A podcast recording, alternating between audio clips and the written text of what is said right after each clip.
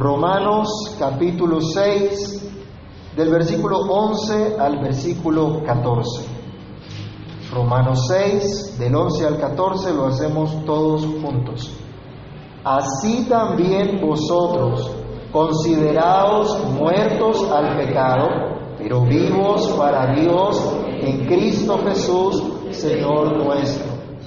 No reine pues el pecado en vuestro cuerpo mortal, de modo que lo obedezcáis en sus concupiscencias, ni tampoco presentéis vuestros miembros al pecado como instrumentos de iniquidad, sino presentaos vosotros mismos a Dios como vivos de entre los muertos, y vuestros miembros a Dios como instrumentos de justicia.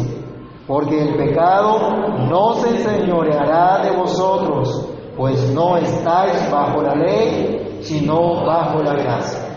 Amantísimo Dios y Padre que estás en los cielos, en el nombre del Señor Jesús queremos dar gracias en esta hora por tu palabra, por la misericordia que tienes con nosotros de permitirnos meditar en ella, de reflexionar en ella. Rogamos que tu Espíritu Santo nos asista en esta hora, ilumine nuestro entendimiento, Señor, para que tu palabra corra y sea glorificada, para que tu palabra halle cabida en nuestro corazón, para que entendamos tu buena voluntad agradable y perfecta, para que podamos atender la exhortación de tu palabra, que tu Espíritu nos capacite para poner por obra tu verdad. Te lo imploramos, Señor, dándote muchas gracias, en el nombre de Cristo nuestro Salvador. Amén. ¿Pueden tomar asiento, hermanos? Estar muertos al pecado y vivos para Dios es algo que debemos considerar, es algo que debemos vivir, es nuestra nueva realidad. ¿Han, hablado, ¿Han escuchado de la nueva realidad? Bueno, la nueva realidad del creyente es que está muerto al pecado, vivo para Dios. Ya el pecado no gobierna sobre el creyente, su dominio ha sido derrotado en la cruz por nuestro Señor y Salvador Jesucristo. Ahora vivimos en Cristo, ahora estamos unidos a Cristo tanto en su muerte como en su resurrección, puesto que nosotros ahora, al estar unidos de esta manera, tenemos un llamado distinto.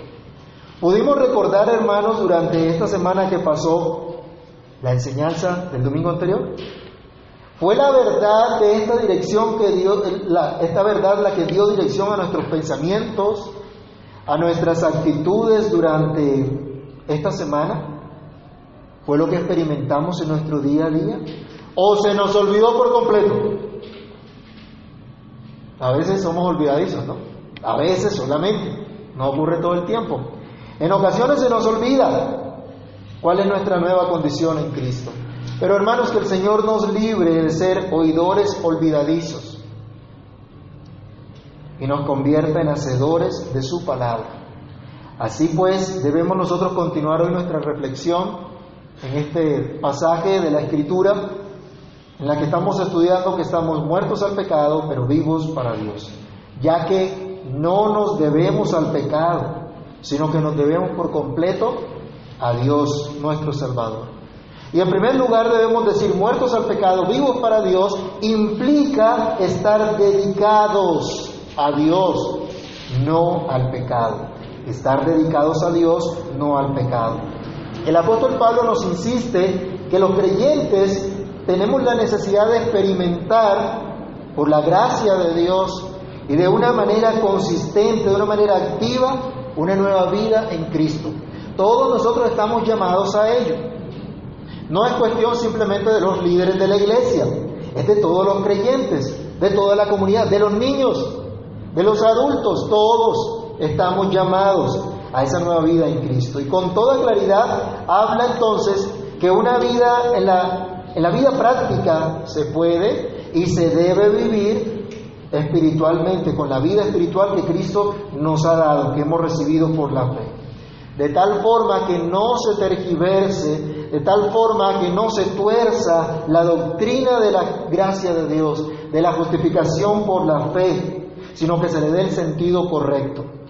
Y cuando hablamos de entender esta doctrina, de darle sentido correcto, hablamos que no solamente de tener un concepto claro en la mente, sino que este concepto nos lleve a una práctica correcta de fe. Así entonces nos urge considerar que estamos muertos al pecado pero vivos para Dios, lo cual implica que estamos y debemos estar dedicados a Dios, no al pecado. Estar dedicados a Dios, por lo tanto, es una práctica consciente y constante. Vayamos a Romanos capítulo 12, versículos 1 al 2, aunque lo vamos a tratar más adelante, acá es una referencia acerca de la conciencia y la consistencia que debemos tener en presentarnos a Dios. Les invito a que lo leamos todos, Romanos capítulo 12, versículos 1 y 2. Leamos juntos. Así que hermanos, os ruego por las misericordias de Dios, que presentéis vuestros cuerpos en sacrificio vivo, santo, agradable a Dios, que es vuestro culto racional. No os conforméis a este siglo, sino transformaos por medio de la renovación de vuestro entendimiento, para que comprobéis cuál sea la buena voluntad de Dios, agradable y perfecta. La vida cristiana no puede ser una moda que va y viene. Hubo un tiempo en que, bueno, parece que ser cristiano estaba de moda y todo el mundo decía ser cristiano. Y digo un tiempo porque la pandemia hizo ver quién era y quién no era.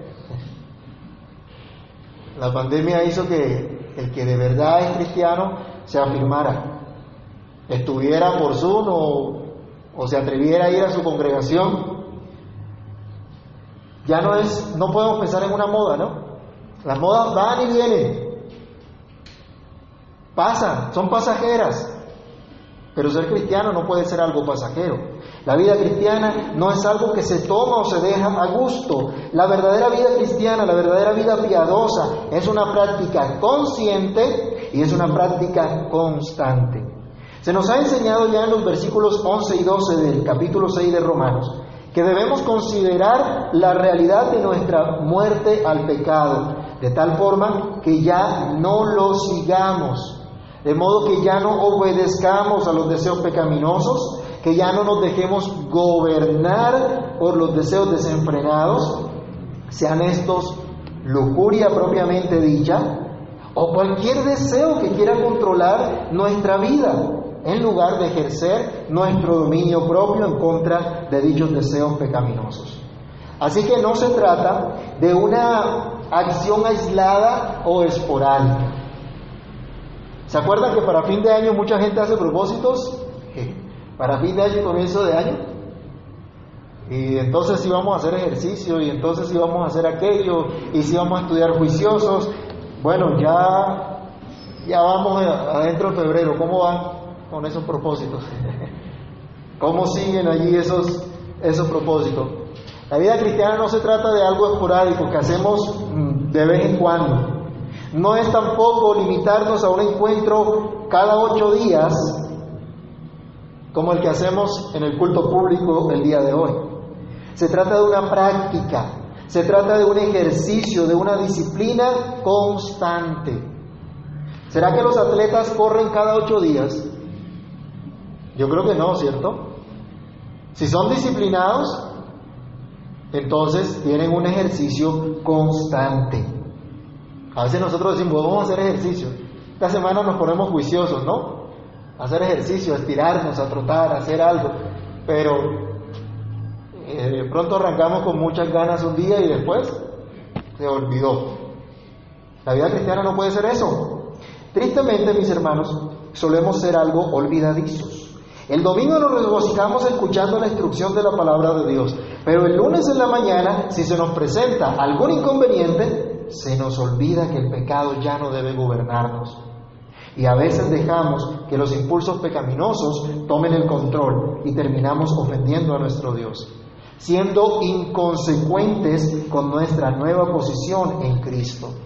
Esto no debe ser así. Ya se nos ha dicho, estamos muertos al pecado y fuimos resucitados con Cristo para vivir el tiempo que nos resta para la gloria de Dios. Vayamos a Primera de Pedro, capítulo 4, versículos 1 al 3. Primera de Pedro 4, del 1 al 3. Y leamos la instrucción del apóstol Pedro en esta misma dirección. Primera de Pedro 4, del 1 al 3. Alguien que lo lea fuerte, por favor. Puesto que Cristo ha padecido por nosotros en la carne, vosotros también armados del mismo pensamiento, pues así ha padecido en la carne, terminó con el pecado, para no vivir el tiempo que resta en la carne conforme a las concupiscencias de los hombres, sino conforme a la voluntad de Dios. Baste ya el tiempo pasado para haber hecho lo que agrada a los gentiles, andando en lascivia, perdón, lascivia, concupiscencias, embriaguez, orgías, disipación y abominables idolatrías. Mire lo que dice el apóstol Pedro, baste ya el tiempo pasado para andar en todos esos, esos deseos pecaminosos. No quiere decir eh, Pedro simplemente esta lista que está allí, sino toda clase de pecado, toda clase de desenfreno. Dice, basta ya el tiempo pasado para haber vivido en esa condición. Ahora tenemos un llamado diferente. Ahora tenemos un camino diferente para recorrer, un camino distinto para andar. Ahora estamos dedicados para Dios. Nuestra vida está dedicada para Dios, con nuestro cuerpo, con nuestra alma. Vayamos a San Juan capítulo 14, versículo 23. ¿Qué promete el Señor que haría en nosotros, que pasaría en nosotros? Juan 14, 23. Todo lo que somos le pertenece a Dios. Ahora somos morada de Dios. Ahora somos templo del Espíritu de Dios. ¿Qué dice Juan 14, 23?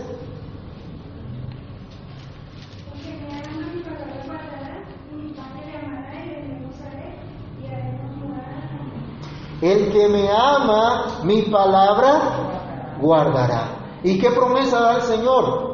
Mi Padre le amará, vendremos a Él, haremos morada con Él. Dios habitará en medio de su pueblo, en sus hijos, en los creyentes en usted y en mí que confiamos en Cristo para nuestra salvación. Pero también el apóstol Pablo le decía a los corintios, vamos a buscar 1 Corintios 6 del 19 al 20. Primera carta del apóstol Pablo a los Corintios, capítulo 6 del 19 al 20. Vamos a leerlo todos juntos. ¿O ignoráis que vuestro cuerpo es templo del Espíritu Santo, el cual está en vosotros, el cual tenéis de Dios y que no sois vuestros? Porque habéis sido comprados por precio. Glorificad pues a Dios en vuestro cuerpo y en vuestro espíritu, los cuales son de Dios. Su cuerpo y su espíritu, ¿a quién le pertenecen? O sea que ese cuentico que dicen allá es mi cuerpo, es mi decisión, es falso. Eso no es cierto, eso no es lo que enseña la Biblia. Y como creyentes no nos podemos identificar con tal cosa. Nuestras almas no son redimidas aisladas de nuestro cuerpo. No solo servimos al Señor en espíritu, sino también con todas nuestras fuerzas, con todas nuestras capacidades físicas y espirituales. ¿Se acuerdan de Deuteronomio 6 del 4 al 5? Oye Israel, Jehová el Señor, uno es, y amarás a Jehová el Señor con qué? Con todo tu corazón, con todas tus fuerzas, con toda tu mente. Y Cristo lo repite, con todas las facultades que Dios te ha dado, con tus fuerzas físicas, emocionales, con todas tus facultades. Estás llamado a adorar a Dios. Así que importa lo que hacemos con nuestro cuerpo. El concepto gnóstico que desde el primer siglo ya se estaba infiltrando por ahí en la iglesia decía, no importa lo que hagas con el cuerpo, porque finalmente el cuerpo se va a destruir, va a ir a, la ceniza. Entonces no importa lo que haga, no importa cómo viva. Una secta llamada Creciendo en Gracia decía, no importa lo que hagas con, el con, con tu cuerpo, porque si pecas ya no eres tú, sino el pecado que mora en ti, entonces no hay problema malinterpretando las, las escrituras. Sí importa lo que hagamos con nuestro cuerpo porque somos templo del Espíritu de Dios. Nuestro cuerpo lo usamos para expresar lo que somos interiormente. Les decía la semana pasada que incluso con el tapabocas se puede ver si la gente está contenta, si está sonriente o si está malhumorada. Se alcanzan a notar las facciones. No cultivamos nuestro espíritu fuera de nuestro cuerpo. Eso es carreta de la proyección astral. Y entonces, cuentos extraños que la gente que se sale del cuerpo y va yo no sé a dónde. No, así no servimos a Dios. Le servimos en espíritu y en verdad, utilizando las facultades que Dios nos ha dado y que expresamos a través de nuestro cuerpo. Somos una unidad, cuerpo y alma, y ahora es nuestro deber y por supuesto nuestro gran privilegio venir de manera consciente y presentarnos en cuerpo y alma a nuestro Dios como aquellos que han recibido vida, aquellos que han pasado de muerte a vida por la fe en Jesucristo, como aquellos que fueron resucitados de entre los muertos. Recordemos otra vez versículos 5 al 7 de Romanos 6. Porque si fuimos plantados juntamente con Él en la semejanza de su muerte, así también lo seremos en la de su resurrección. Sabiendo esto, que nuestro viejo hombre fue crucificado juntamente con Él para que el cuerpo del pecado sea destruido, a fin de que no sirvamos más al pecado, porque el que ha muerto ha sido justificado del pecado. Ahora debemos presentarnos a Dios como aquellos que pueden agradar a Dios con todo lo que son, con todo lo que hacen. Solo los que tienen verdadera vida pueden alabar a Dios. Leamos el Salmo 115, versículo 17. Es muy diciente este salmo. Recuerden que arranca diciendo, no a nosotros, oh Jehová, sino a tu nombre da gloria. Y compara a los ídolos y a la gente que sigue a los ídolos. Dice, son iguales a ellos, a los que los hacen. Pero los que confían en Dios, los que glorifican a Dios, no están como los ídolos muertos, sino que tienen vida. ¿Qué dice Salmo 115, 17? ¿Ya lo tienen? ¿Pueden leerlo?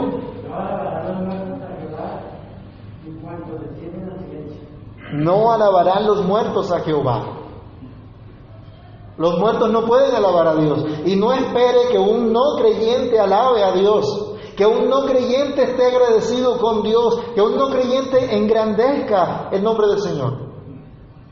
Esa verdadera alabanza solo puede estar de aquellos que han recibido vida, de aquellos que creen de verdad en Cristo, solo aquellos que han comprendido la gracia de Dios que les ha sido otorgada en Cristo, andan en sus caminos y se cumple entonces el Salmo 119, versículo 103.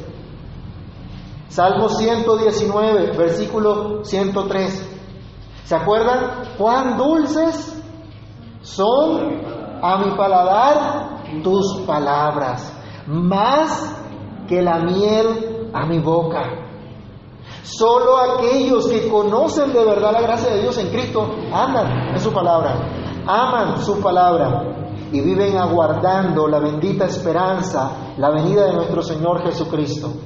¿Y cómo lo aguardan? ¿Cómo lo esperan? Vayamos a Tito capítulo 2, versículo 12. Tito capítulo 2, versículo 12.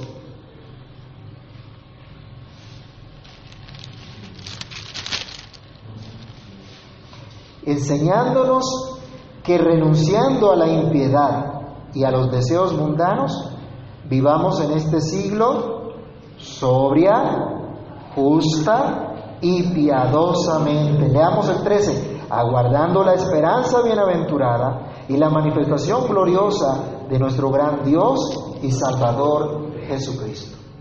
¿Es esto lo que procuramos cada día, hermanos? ¿Nos dedicamos consciente y consistentemente a esta práctica de la piedad? ¿Estamos ejerciendo dominio propio sobre nuestras reacciones ante las cosas que no nos agradan? ¿Estamos ejerciendo dominio propio ante las actitudes o pensamientos pecaminosos? ¿O estamos dando rienda suelta a nuestros malos deseos?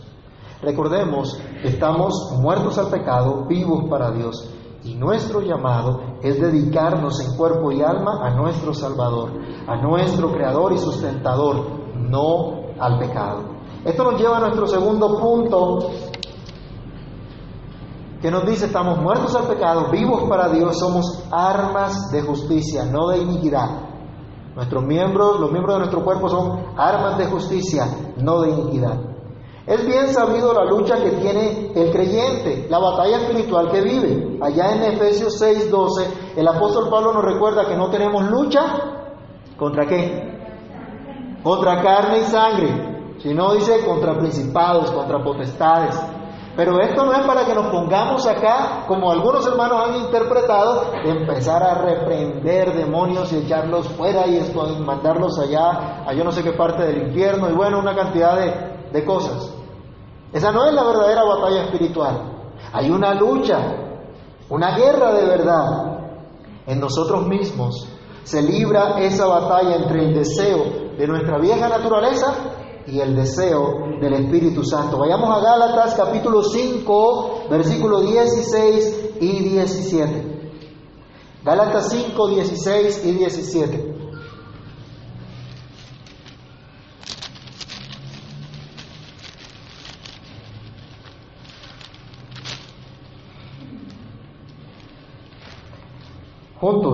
Digo pues, andar en el Espíritu y no satisfagáis los deseos de la carne, porque el deseo de la carne es contra el Espíritu y el del Espíritu es contra la carne, y estos se oponen entre sí para que no hagáis lo que quisierais. Esto es lo que ocurre realmente en el, en el creyente. La iglesia que estaba en Roma conocía el lenguaje del apóstol Pablo ellos veían constantemente la vestimenta de los soldados del imperio más poderoso del mundo en ese entonces y sabían de las guerras que este poderoso ejército había librado. Esto es una figura general que usa el apóstol en casi todas sus cartas para ilustrar la realidad de la vida cristiana como una batalla también contra el pecado. Entendiendo esto, debemos afirmar que estamos muertos al pecado, pero vivos para Dios, y los miembros de nuestro cuerpo son armas de justicia, no de iniquidad. Bueno, ¿y por qué Pablo habla acá de los miembros de nuestro cuerpo? Él nos dice, los miembros de nuestro cuerpo ya no son más armas de iniquidad. Vayamos al versículo 13 nuevamente. La instrucción que nos da el apóstol es, ni tampoco presentéis vuestros miembros al pecado como instrumentos de iniquidad. Los miembros de nuestro cuerpo no pueden ser ya más armas de iniquidad o instrumentos de guerra para pecar, para hacerlo mal. Por ejemplo, hermanos, con nuestras manos debemos, debemos presentar, debemos estar dispuestos a, a ayudar, a socorrer, a evitar tomar lo que es de otro, no podemos utilizar nuestras manos para tomar lo que le pertenece a otro. ¿Eso cómo se llama? ¿Y qué dice Efesios 4:28? Alguien que lo lea fuerte. Efesios 4:28. Efesios 4:28, ¿qué dice? El que gustaba no guste más, sino trabaje haciendo con sus manos lo que es bueno, para que tenga que compartir con el que padece Ah, o sea que podemos darle un buen uso a nuestras manos. O sea que hay que trabajar para que en lugar de coger lo que es de otro, de querer lo que es de otro, seamos prosperados y tengamos la capacidad de ayudar también a otros. Ese es el propósito. Nuestra lengua no debe ser usada para el chisme. ¿Qué dice Levítico 19, 16? Levítico 19, 16. Es categórico el mandamiento. ¿Y lo tienen? Levítico 19, 16.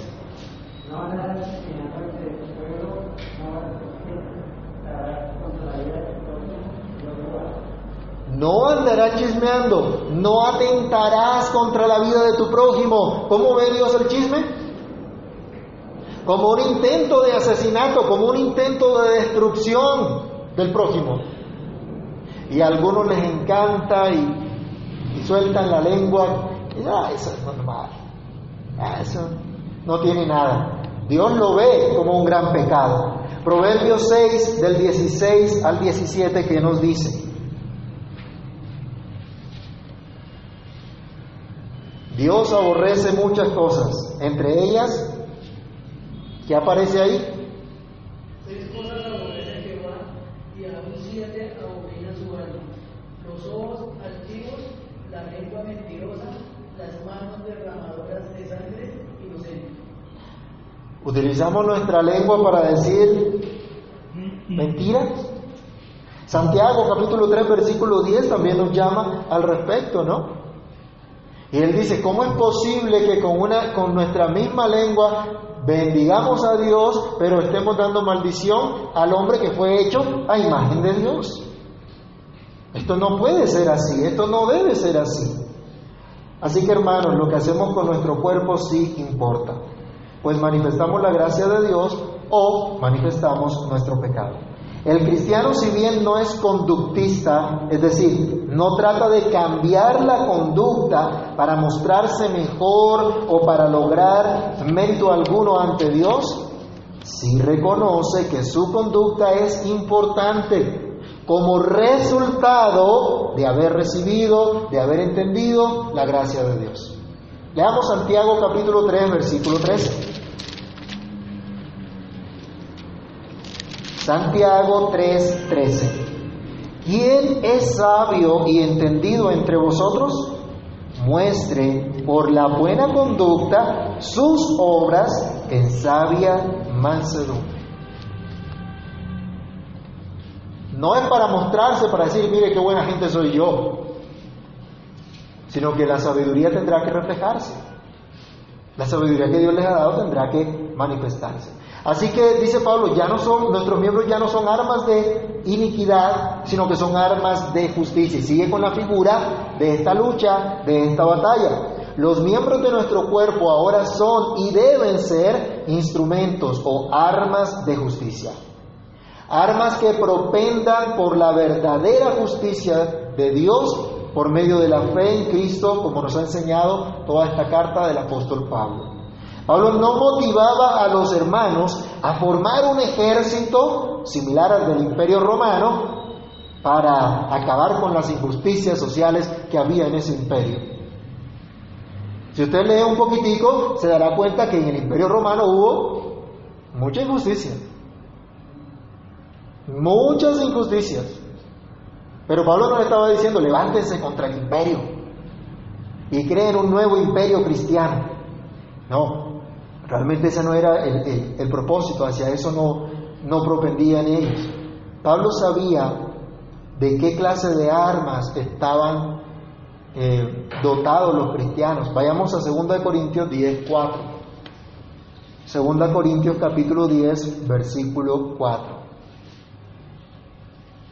Él decía, nosotros tenemos una batalla, nosotros tenemos una pelea, pero las armas de nuestra milicia Dice, no son carnales. ¿Pero qué son? Poderosas en Dios para la destrucción de fortalezas. De los argumentos que se levantan contra el señorío de Cristo. De la falsedad, de la mentira, de la injusticia que se levanta contra la verdad de Cristo. Ahora entonces acá en Romanos, Él está diciendo a los miembros de la iglesia, ustedes mismos tienen que dedicarse a Dios como aquellos que han resucitado de entre los muertos. Esto implica que deben dedicar todos los miembros de su cuerpo a Dios para que sean usados por Dios mismo como armas de justicia. Siguiendo el ejemplo anterior, nuestra boca ahora debe ser un arma de justicia, un arma que proclame la palabra de Dios. Mire, el apóstol Pedro nos habla en ese sentido, primera de Pedro, capítulo 3, versículo 9. Vamos a verlo. Primera de Pedro, capítulo 3, versículo 9. No devolviendo mal por mal, ni maldición por maldición, sino por el contrario, bendiciendo, sabiendo que fuiste llamados para que heredaseis bendición. Pero quiero que leamos, hermanos, también por favor Efesios 4:29. Alguien que lo lea en voz alta, bien fuerte. Efesios 4:29.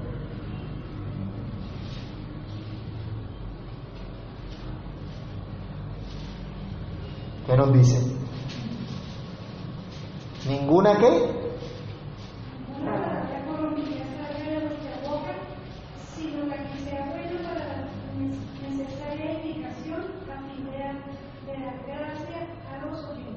En lugar de estar chismeando, ¿qué nos manda la escritura? ¿Qué hacen los creyentes? Edificar. Edifican. Sus palabras edifican. Edificamos con nuestras palabras, incluso cuando estamos de mal genio, cuando pasó algo que no nos agradó, buscamos edificar o buscamos destruir. O buscamos las palabras que más hieran para darle duro al otro. El cristiano ahora utiliza su boca como un arma de justicia para edificar, para mostrar a Cristo. Hermano, no tomemos esto livianamente. Y otra vez les reitero, no hablamos de ser conductista, sino que nuestra conducta debe ser resultado de lo que hemos creído, de lo que Dios ha hecho en nuestra vida. De lo contrario, estaremos dando un, testimonio inconsistente. Nuestras manos ahora son un arma de justicia que proclama la verdad de Dios. Ya leíamos Efesios 4:28, que nos llama a que con nuestras manos trabajemos, hagamos lo que es bueno delante de Dios y que tengamos que compartir con el que padece necesidad. Los miembros de nuestro cuerpo no deben ser dedicados, por ejemplo, a tener relaciones sexuales fuera del matrimonio que Dios ha establecido. No podemos promover el asesinato de los indefensos en el vientre, sino propender por esa vida y que esa vida sea dedicada para Dios. ¿Qué era lo que decía el salmista? Mi embrión vieron tus ojos. Desde el vientre está dedicado para Dios. ¿Cómo nos vamos a identificar con los de las pañoletas verdes? Que quieren destruir, que quieren matar a los que están en el vientre todavía. Y Malaquías capítulo 2, versículo 15, dice que habiendo abundancia de espíritu en Dios, tomó al hombre y a la mujer como pareja, como matrimonio, para que fueran uno. Porque Dios busca una descendencia para Dios. Leíamos en nuestro, nuestra confesión de fe que una de las de los propósitos del matrimonio es precisamente la reproducción de la raza humana, la multiplicación de la raza humana, pero sobre todo una descendencia para Dios. Usted y yo tenemos hijos para Dios, no para nosotros, no son nuestro orgullo, son, son como esas saetas en mano del valiente, porque son para Dios. Y un día tendremos que darle cuentas a Dios por nuestros hijos. Si bien toda la exhortación del apóstol es hecha en términos de los miembros del cuerpo, miembros físicos que deben ser usados como instrumentos de justicia, no podemos quedarnos meramente en el plano físico, sino que debemos entender que esto abarca absolutamente todo nuestro ser trascendente. Recordemos que el adulterio no se limita a un acto físico. El solo deseo por la persona y el cuerpo de alguien distinto a su cónyuge ya es adulterio. El Señor Jesús en Mateo 5, 27 al 30 nos dice que si un hombre ve a una mujer para codiciarla, para querer acostarse con ella, tener relaciones con ella, dice ya adulteró en su corazón, aunque no haya ido a la cama. Y al revés funciona lo mismo, ¿no? Si es la mujer la que mira al hombre. Esto es lo que Dios nos dice. O sea que va mucho más allá del mero plano físico. Solo que insistimos, Pablo está diciendo de, nuestro, de los miembros de nuestro cuerpo, porque precisamente a través de nuestro cuerpo expresamos lo que somos. De esta forma, todo nuestro ser y cada parte de nuestra vida, nuestros miembros físicos, así como nuestras facultades mentales y espirituales, están dedicadas y deben estar dedicadas a Dios como armas de justicia. Así pasamos a nuestro tercer punto y es que la gracia de Dios es la que nos asegura esta victoria. Estamos muertos al pecado, vivos para Dios, pero es la gracia de Dios la que nos asegura esta victoria. Nuestro texto nos dice, porque el pecado no se enseñoreará de vosotros, pues no estáis bajo la ley, sino bajo la gracia. Esta es la razón para dedicarnos consciente y consistentemente a nuestro Dios como vivos de entre los muertos y nuestros miembros como armas de justicia. Pablo nos ha enseñado que el pecado ya no va a gobernar, que el pecado ya no se va a enseñorear de nosotros, que su dominio fue quitado de nosotros y ya no tiene forma de acusarnos. La gracia de Dios en Cristo nos ha librado de la esclavitud del pecado y ya no dependemos de nuestros méritos. Por eso dice, no estás bajo la ley, sino bajo la gracia. La ley nos señala lo indignos pecadores que somos. La ley nos señala la ausencia de méritos para obtener la vida eterna, la bienaventuranza eterna. La santa ley de Dios nos muestra el carácter santo y justo de Dios, que por ninguna forma, de ninguna manera podemos alcanzar nosotros, ya que pertenecemos a una raza caída. Como en Romanos 5:12 se nos decía que por un hombre que pecó, dice que todos pecaron. Y por eso entró también la muerte. Pablo ya ha dicho que no hay quien haga lo bueno, Romanos 3, 9 al 11, no hay ni siquiera uno. No somos mejores que ellos, decía Pablo. Y también vamos a leer este versículo, Romanos 3, del 19 al 20. Nos declara, pero sabemos que todo lo que la ley dice, lo dice a los que están bajo la ley, para que toda boca se cierre y todo el mundo quede bajo el juicio de Dios, ya que por las obras de la ley ningún ser humano será justificado delante de él, porque por medio de la ley es el conocimiento del pecado.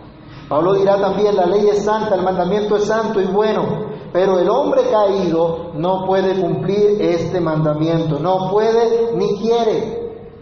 Él va a decir en el capítulo siguiente que lo que anda conforme a la carne no puede agradar a Dios. Pero el que anda conforme a los deseos pecaminosos no solamente no puede, sino que no quiere. Tampoco quiere agradar a Dios. Esa es la realidad. Igual nuestra condición antes de conocer al Señor, antes de ser transformados por Él. El hombre caído no puede ni quiere cumplir la ley de Dios. La ley de Dios nos dice que definitivamente nuestros más nobles deseos o actos de justicia son considerados por Dios como impureza, como suciedad. Ante el juicio de la ley, aquel que vive esclavo del pecado no tiene nada que decir. Pero el cristiano, que por la gracia de Dios ha sido liberado del pecado, ahora sabe que ya no está bajo la condenación de la ley porque Cristo fue a la cruz pagando sus pecados y la justicia perfecta de Cristo le ha sido contada como suya. Esta es la gran motivación, hermanos, para luchar contra el pecado. Ya fuimos perdonados. La ley nos dice, no hay mérito en ti, no hay mérito en nosotros. Y nosotros decimos, así es, amén, totalmente cierto. Pero la gracia de Dios nos concede los beneficios de la justicia de Cristo. Nos concede los méritos de Cristo. Cristo cumplió perfectamente la ley de Dios, pero al estar unidos a Él es como si nosotros también lo hubiéramos cumplido. Así que la gracia nos libra de la maldición. La ley señala maldición por causa del pecado. Pero ¿qué hizo Cristo? Vayamos a Gálatas 3, versículos 10 al 13. Gálatas 3, del 10 al 13. Vamos a leerlo todos. Gálatas, 3 del 10 al 13. Porque todos los que dependen de las obras de la ley están bajo maldición, pues escrito está, maldito todo aquel que no permaneciere en todas las cosas escritas en el libro de la ley para hacerlas. Y que por la ley ninguno se justifica para con Dios es evidente, porque el justo por la fe vivirá. Y la ley no es de fe, sino que dice, el que hiciere estas cosas vivirá por ellas. Cristo nos redimió de la maldición de la ley, hecho por nosotros maldición, porque escrito está, maldito todo aquel que es colgado en un madero. Cristo nos redimió de esa maldición de la ley. Él llevó nuestra maldición en la cruz. Él derrotó el pecado en la cruz para que la maldición fuese quitada de nosotros y fuese puesta sobre Cristo. Ya no hay quien nos acuse. Más adelante en Romanos 8 Pablo nos va a decir, Cristo es el juez, pero también el que nos defiende. ¿Quién acusará a los escogidos de Dios si Dios es el que justifica?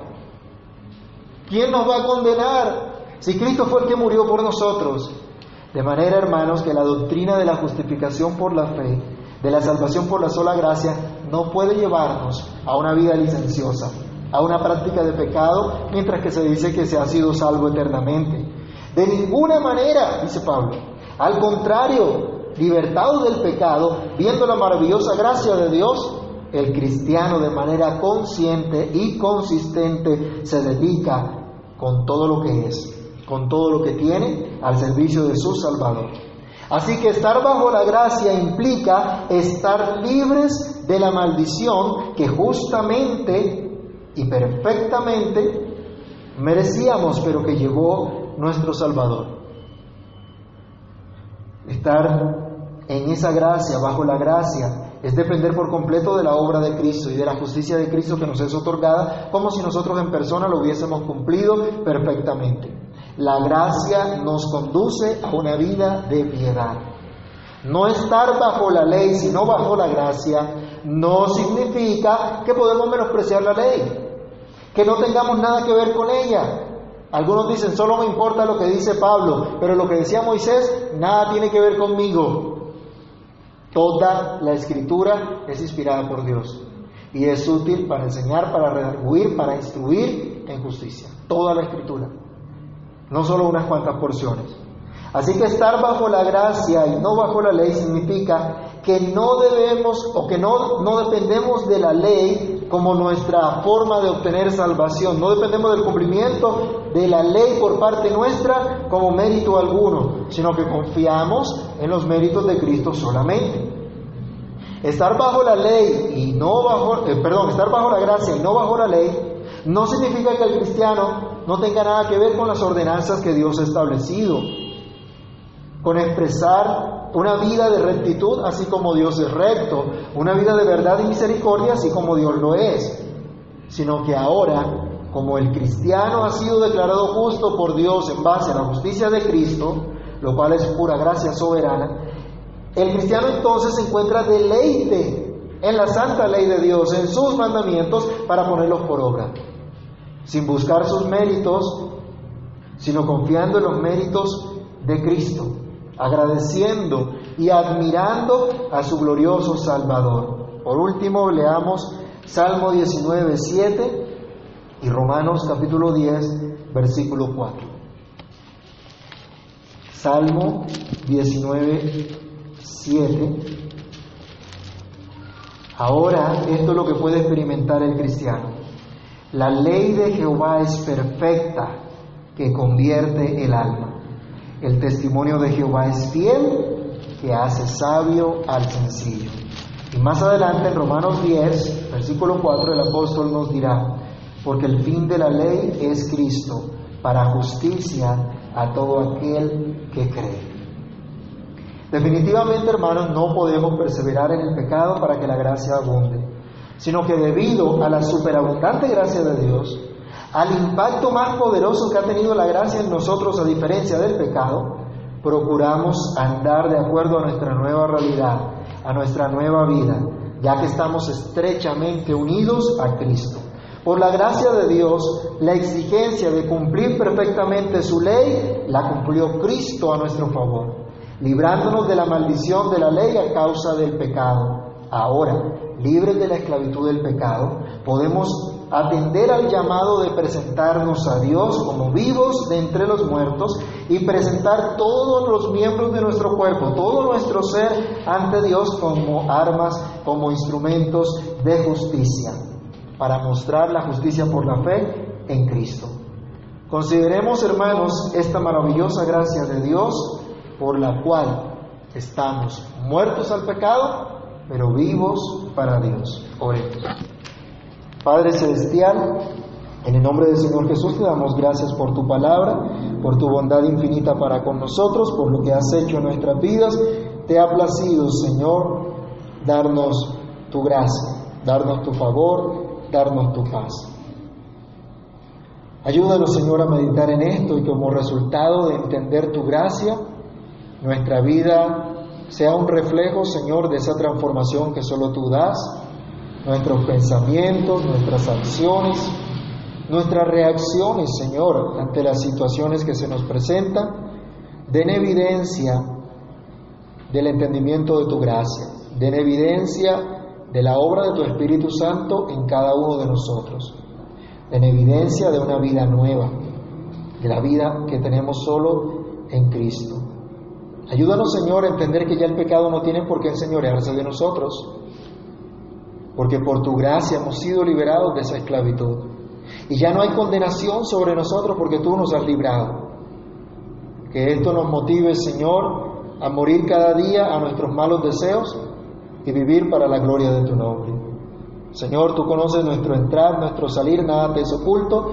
Te pedimos que quieras obrar en cada uno de nosotros conforme a tu voluntad. Que durante esta semana recordemos esta verdad y podamos procurar andar en ella. En el nombre de Jesús te lo pedimos dando gracias. Amén.